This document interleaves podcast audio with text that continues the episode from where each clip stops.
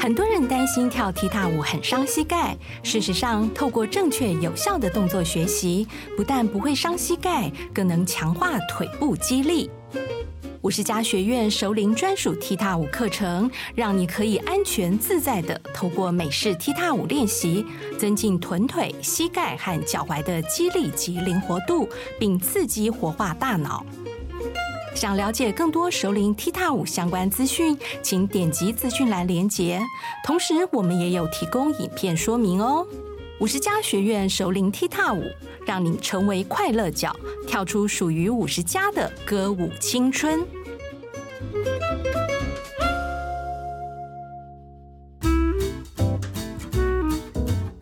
五十后的人生要越活越好，让五十加 Talk 陪你用新的方法创造属于你的理想老后。Hello，各位听众，大家好，欢迎收听五十加 Talk，我是这一集的主持人周慧婷。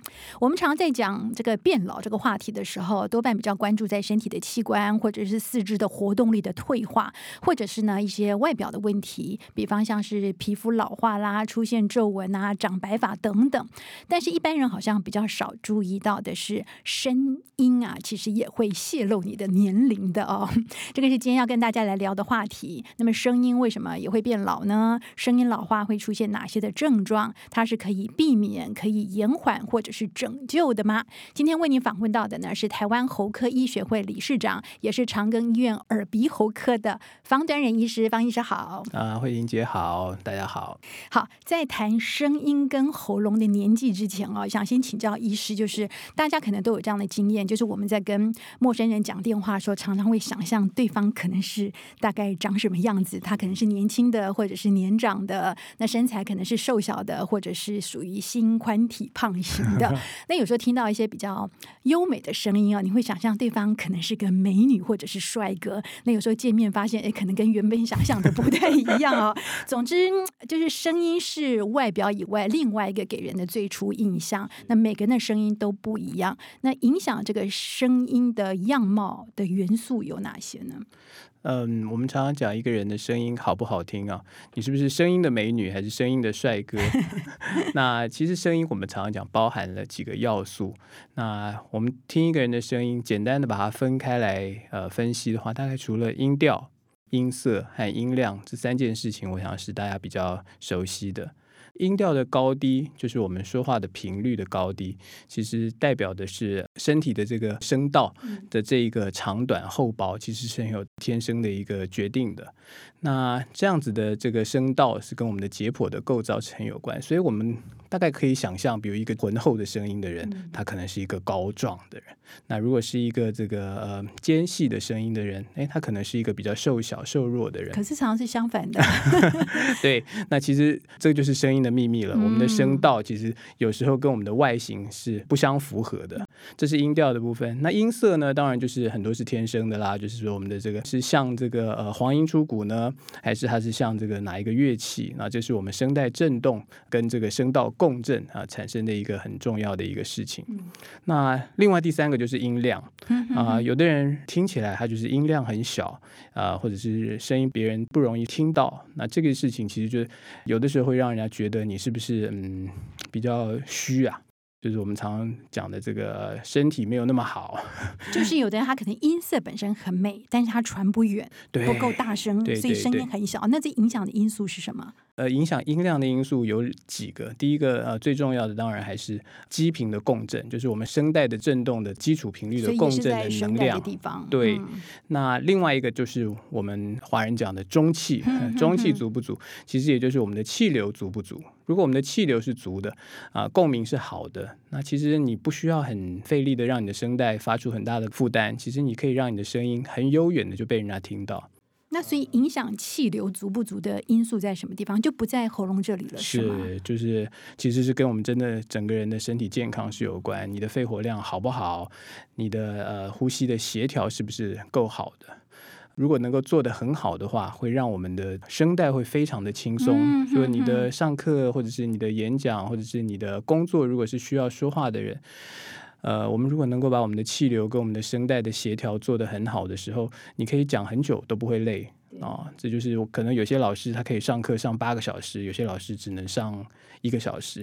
那我们常常在讲声纹比对，这个比对的是什么东西？是你刚刚讲的这几样的，是全部吗？还是其中哪一个？嗯，这个是蛮科学的。刚刚提到嘛，就是我们的呃声带的长度，其实每个人都有一个固定的长度。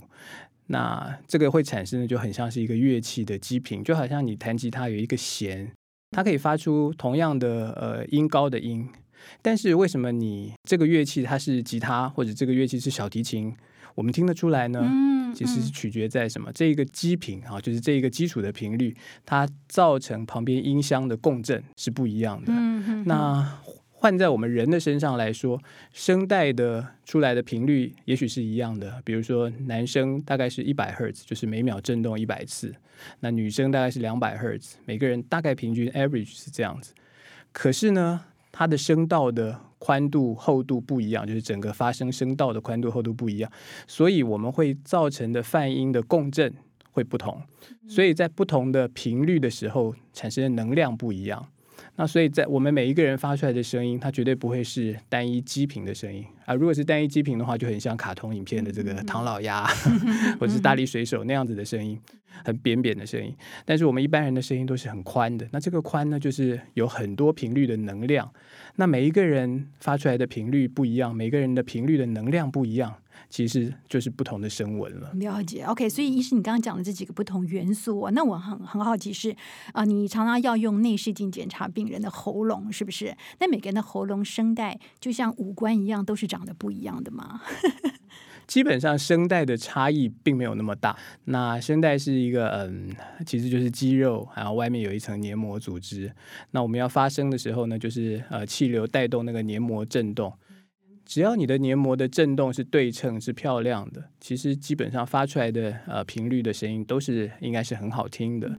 那所以每个人每个人的差异性其实并不那么大，但是为什么造成每个人的声音差别那么大？有的人歌声很美，有的人五音不全，跟这个也有关系。是，这个是呃声带跟声道，就是我刚刚讲的整个声道的共振之间的协调性哈，还有呼吸的协调性是有所不同的，就是你的声音会给人家有不一样的感觉。了解，所以刚刚讲的这些声音条件是天生的，还是可以靠着后天的练习？有一些事情是天生的，比如说我们用的语言不同的人，天生我们就会习惯于不同的音高。举例来说，你如果是一个西方人，你讲的是英文，通常他们的男生发的频率就会比我们东方人稍微的低一点点。嗯嗯、那现在很多外籍的移民来台湾，有越南的，有泰国，你就会听到越南。泰国的人，他们的说话声音，哎，就是很高啊，比较细的。跟他们的语言有关系，有跟语言有关。是是那这个呢，其实他们的声带呢，跟我们长得一模一样哦，并不会有什么差异性。但是跟语言，就是跟我们的环境习惯，所以这个呢，也许就是我们讲的学习环境、家庭呃造成的影响。所以这个听起来也不像，不应该算是天生，而是他的成长的环境，是对不对？是成长的环境跟学习。所以如果你举例来说，我们台湾人、我们华人，你如果移民到了美国，你讲英文讲多了，你回来的声音。跟我们在台湾，哎，就其实是会变的哦。Oh, okay. 你习惯发的那个声音的音调、音高，其实是会改变的。了解，了解。所以这个东西等于是可以靠后天的练习来做改变。是，是可以靠后天练习来改变。嗯哼。那我们常讲所谓的喉咙老化啦、声音老化，指的意思又是什么呢？那出现哪些症状的时候，我们肯定要警觉说，哦，喉咙可能不再年轻了。我们喉咙有几个很重要的功能。那第一个功能，呃，就是我们刚刚提很久的啊，是讲话嘛，说话。话发生，其次还有吃东西、吞咽，更重要就是呼吸。警觉自己的啊喉咙跟以前不一样的时候，会有几个征兆。第一个就是你可能 会感觉到，哎，常常喉咙有异物感，你想要清喉咙，所以你可能会有这样子的感觉，就是觉得你里面一直有东西。那其次呢，有些人讲这个容易呛到。容易呛咳，嗯嗯嗯、就是你如果口水呛到，或者是喝水不注意，年轻的时候都不会啊，啊，但是到了一个年纪的时候，它就会呛到。那这个也是喉咙老化的一个征兆。声音呢，声音会有一些改变啊，比如说女生的声音在过了一个年纪，荷尔蒙改变以后，它的音调、音质就是基础的频率会慢慢慢慢的下降。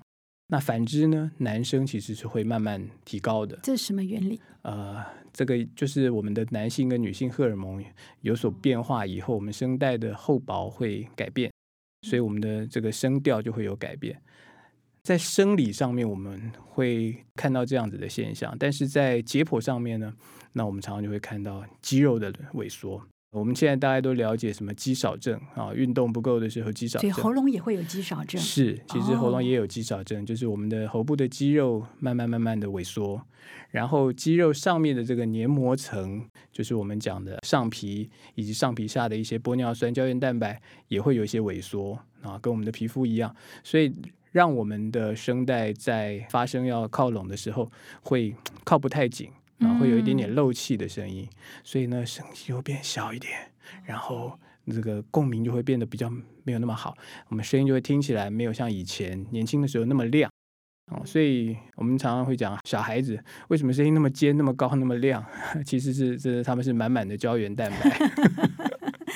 好，那这个听起来这几个老话，当第一个你刚刚讲一个很重要的地方，就是很多老人家会呛到啊，有的人可能是喝水呛到，或者甚至就是很简单的被自己口水呛到。那呛到之后可能会引发一些其他的症状，甚至最严重可能致死的，是不是？所以这个东西真的是趁着现在初老的阶段就可以开始做一些保养哦。那你刚刚提到这个嗓音出现异常的，当然原因非常的多了啊。除了我们刚刚讲这个老化之外，有时候是不是也有一些其他的可能性？比方说。在临床上，如果有病人因为声音的问题来求诊的话，你会从哪几个方面来做诊断？先排除掉其他病变的可能。除了自然的退化以外，如果你的声音突然有改变的时候，还是要警觉是不是身体发出了警讯。声带本身会产生的疾病，当然我们比较熟悉的有声带长茧、声带结节，然后会发生在可能呃这个演讲者啊，或者是这个老师的身上。那这个是比较良性的疾病，通常他们就是慢慢慢慢的发生，哦，就是你开始教书一年、两年、三年、四年，慢慢的声音就越变越粗，越变越哑，这个是比较呃常见的。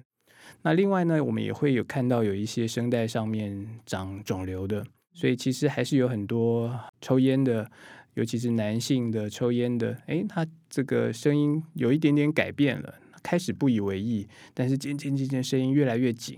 甚至再大一点，有的时候会影响到，觉得呼吸都有点困难。那这个是很典型的这个喉部咽喉声带声门肿瘤，然后或者是喉癌的一个初期的一个现象。所以这个是要，如果你有抽烟，呃，中年以上的年纪，那这个声音沙哑超过三四个礼拜，那没有好，这个就要赶快就医。这个是我们常常看到的喉癌的高危险的族群。这个某种程度也是经年累月造成的，对不对？我听说跟年龄也是有关系，是也是算是某种程度的老化，是是啊，是啊，是啊。嗯嗯、那另外呢，现在癌症第一名是肺癌嘛，然后肺癌很多，肺癌的人其实声音是会改变的啊。有时候肺癌会压到我们的喉返神经，所以有的人到我的门诊来，他会很严重、很严重的沙哑，几乎会讲不出来，讲不出话来，像气音、气息声很重的这样子的一个声音。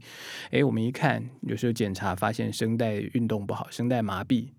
哪一检查，其实肺癌的比例还相当高哦。Oh, 对，所以肺癌是一个我们不可忽略的一个问题。嗯、那另外当然还有甲状腺啊、食道啊这些问题。所以从喉科医师的角度来看，我们有时候看到他的喉咙声带的变化，有时候我们就好像侦探一样要去找上半身每个地方都要看，对，好像侦探一样去找找看到底你有哪里有问题。嗯、因为这些都是很初期的症状，所以病人自己反而都没有警觉到呀。Yeah OK，好，那假设说排除了你刚刚讲的这几个啊、呃，肺癌啦、喉癌啦，或者其他各种问题的可能性之后呢，呃，如果确定是单纯的老化，那我们可以用哪些方法来改善？我们先从医疗角度来看好了，有些什么样的手段可以达到效果吗？初期的这个变化啊，我们都会希望啊、呃，可能病人还是自己了解这样的状况，所以开始做一些自我的复健。常常有人会说，我的声音沙哑。旁边人就会说：“那你声音不舒服，声音哑就多休息好了。嗯”嗯嗯，no，老化的人啊，尤其声带退化的，声带有萎缩，刚刚讲有一些肌肉萎缩的人，他最怕休息啊，就很像我们的手臂，我们的肌肉如果这个休息了，你原来练的很大的这个手臂的二头肌，可能一个礼拜就消掉了。哦，所以你意思是说，改善我们喉咙的肌少症的问题，你就是要去训练他的肌肉。其实反而训练的方法是要用，对，其实是要多用。到了一个年纪以后，其实越不讲话，你会觉得你的声音其实是越沙哑，越不容易发出来。所以常常有一些上了年纪的老先生、老太太来讲，哎，早上起来他不容易发出声音，可能到了中午、下午比较好一点。哦，这个就是很典型的我们讲生门闭合不全一个萎缩的一个症状，所以我会鼓励，嗯，不管退休没有退休，初老还是中老，都是呃把握时间啊，呃，可能出去走路、聊天、跟朋友，然后这个唱歌，这些都是很好的自我锻炼。这个蛮颠覆我过去的观念，像我自己，因为必须要靠声音工作嘛，常常有时候觉得声音不太舒服的时候，我就会想让自己多休息，说的越多。你的症状就会越严重，可能有个关键是因为发生的方法不正确，是吗？是，主持人讲的很正确，就是当我们刚刚讲用的越多，它会越好的先决条件是你要用的正确，嗯、所以发声的习惯很重要，嗯、发声的方式很重要。那我们刚刚谈到，其实发声最重要的还是气流，所以运动很重要。你的肺活量越好，你能够控制的越好的时候，你的这个呃说话的声带的负担会越轻松。所以运动，这我打个岔，有个问题，我常常发现我运动完毕之后的声音变差，是什么原因？有些人运动完会有一些脱水，嗯哼，哦，那反而会造成声带的这个沙哑，沙哑。那这时候其实是水分的补充，哦、水分，水分补充，盐、分的补充，那会让我们的声门、声带会比较快一点恢复，嗯、是。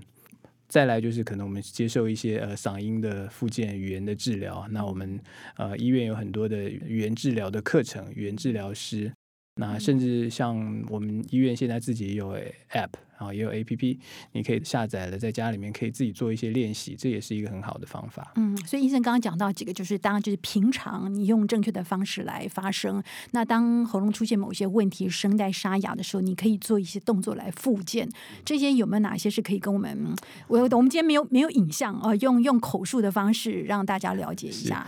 那我常常喜欢教病人做的有两种动作，今天我们先示范其中一种好了，嗯、就是呃吸管啊，用吸管来。来做发声练习，那大概呃预备一个差不多十公分到十五公分长，不要太长的一个吸管。我们今天现场有准备，那可以让呃我们的口腔很很轻松的就可以含在嘴巴里面。嗯、那我们可以做几个练习啊，让我们的这个呃。口腔里面就是含上吸管以后，就是做一些很简单的动作。第一个就是发出一个基础的舒服的一个频率，就是你平常发声的一个声音，嗯的声音。嗯、那这个嗯的声音呢，记得你在手前面摸一下，是要有气出来的啊，不能够只有你的声带用很紧张的一个这个发声，而是要有气出来的。那我稍微示范一下，嗯。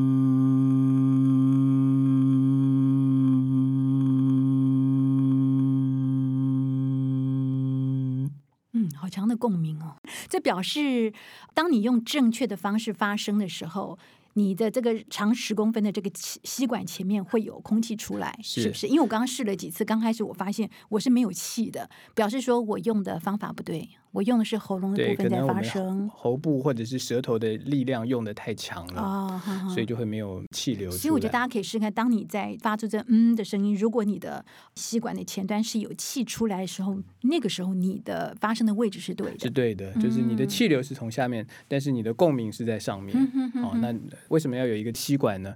可以帮助你找到我们那个集中的那一个角度。那跟我们的说话不太一样，我们说话要找我们自己找那个集中共鸣很难找，嗯、但是有一个吸管上。它可以帮助你找那个集中的共鸣，嗯，了解。然后你可以练习你的声带的弹性，接下来可能从低到高，从高到低这样子的一个音调的练习，比如说像这样，嗯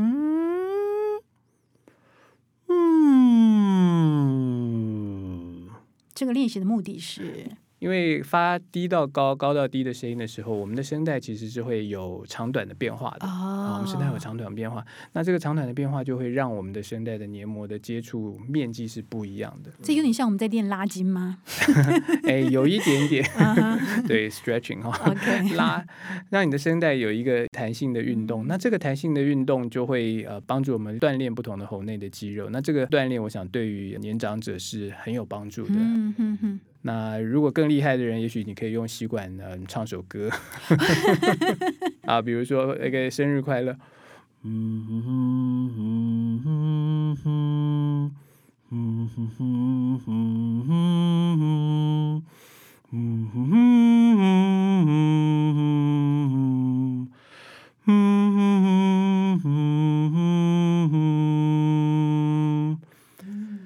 过这样一个很短时间的练习，如果你的喉咙是正在处于一个疲劳的状态的时候，其实可以很快的、很轻易的再找回原来集中共鸣的一个位置。嗯、那这个是同时也达到喉咙放松的目的，达到喉咙放松的目的是。是哦嗯、但是呢，如果透过这些练习之后，声音还是没有办法改善，一定要到需要动手术或比较积极治疗的话，有哪些的方式？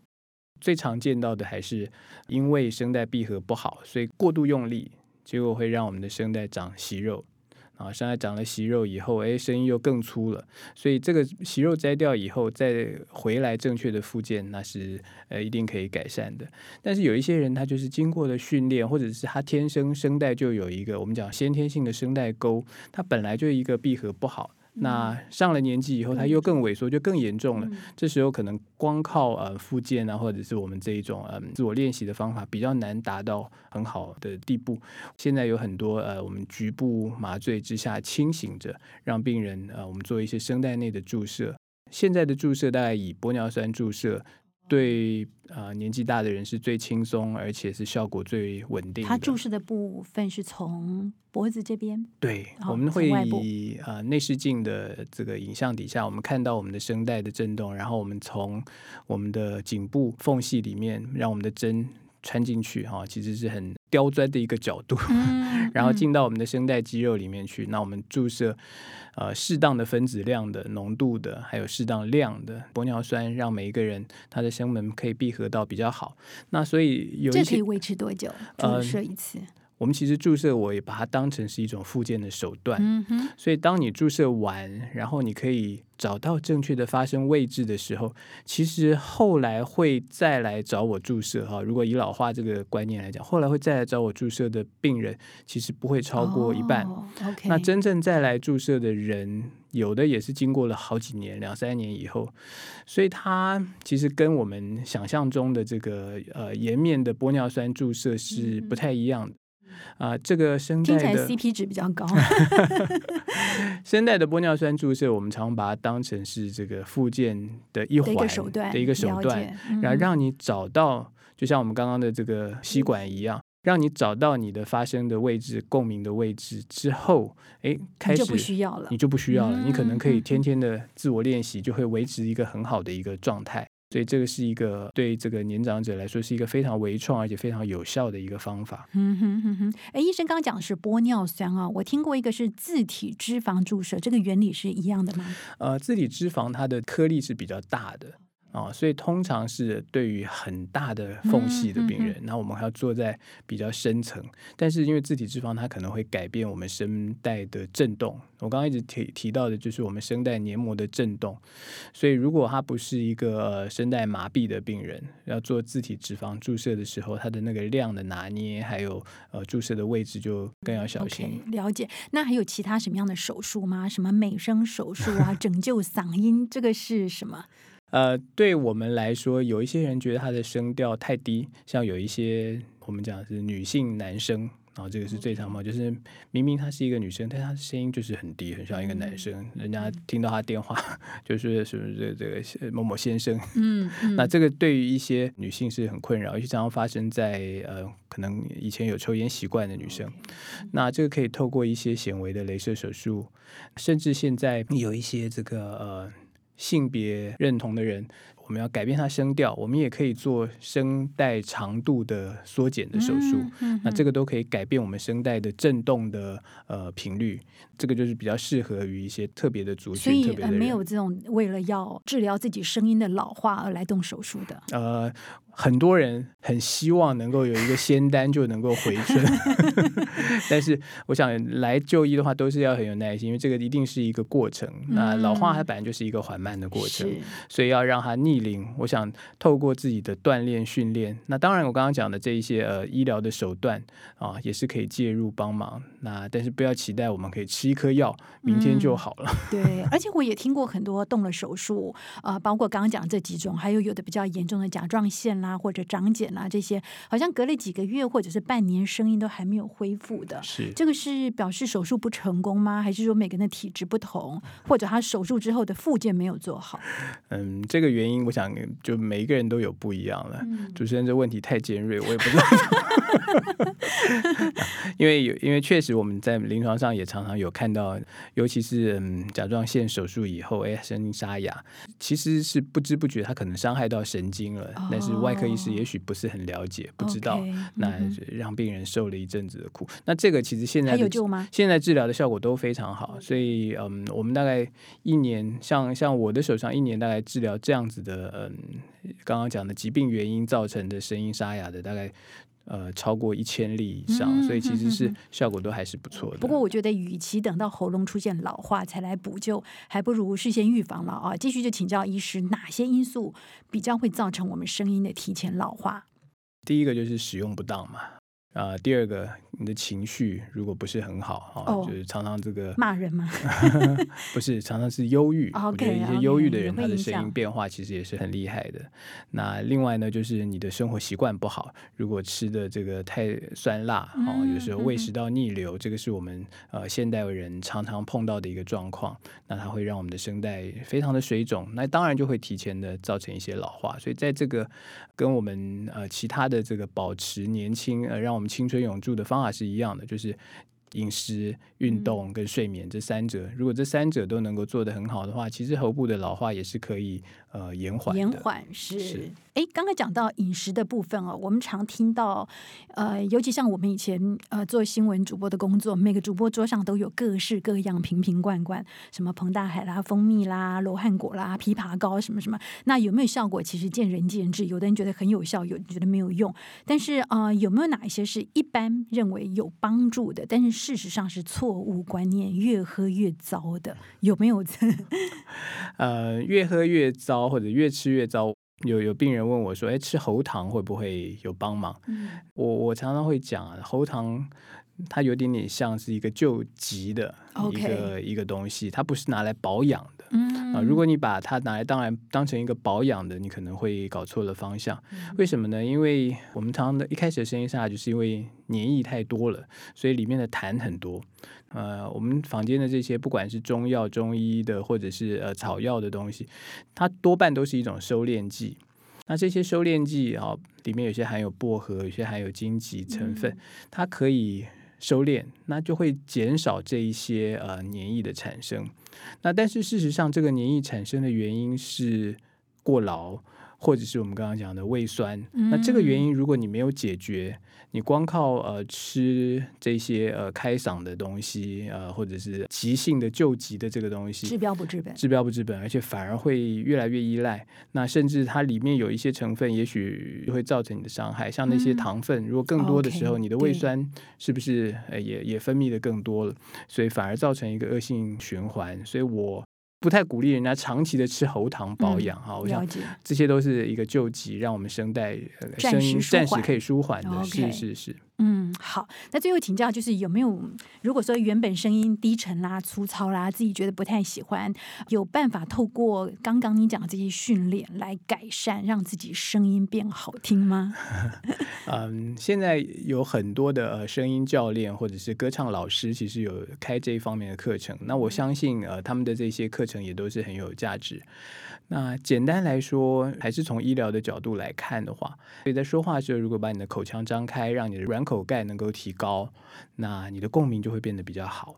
那通常这样子的共鸣比较好，可以让你的声音听起来就会比较年轻。我记得以前很早有一个这个。已经过世的广播人，他很有名的就是这个腰部以下全部透明。哦、李济准大哥是是 是，我记得他人对他以前他的自传里面就有写过，他过去的声音并不是那样的。嗯、那所以透过一些训练，不管是声音，还有我们讲的构音，就是咬字，还有你的共鸣，甚至你的口腔的运动，那如果能够。共同的做一个训练，我相信是可以让你的声音越来越迷人的。嗯，好，今天非常谢谢方医师接受我们访问，聊到这些啊，提供我们包括预防喉咙声带老化的方法，还有就是练习怎么样用对的方式来说话哦。也许速度要放慢，避免太大声的说话啦，骂人。如果一定要骂的话呢，一定要用正确的位置，是吧？好，非常谢谢方医师，也感谢各位听众的收听。如果喜欢我们今天的内容。的话呢，请到 Apple Podcast 给我们五星好评，也欢迎您持续订阅我们五十加 Talk，才不会错过任何精彩的内容。谢谢，谢谢方医师，谢谢。